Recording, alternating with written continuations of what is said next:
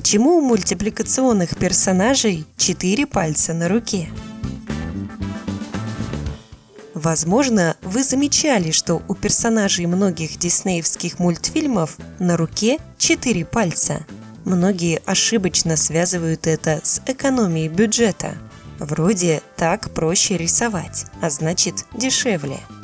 На самом же деле это обосновано требованиями художественной выразительности. Принципе, тела многих мультгероев искажены.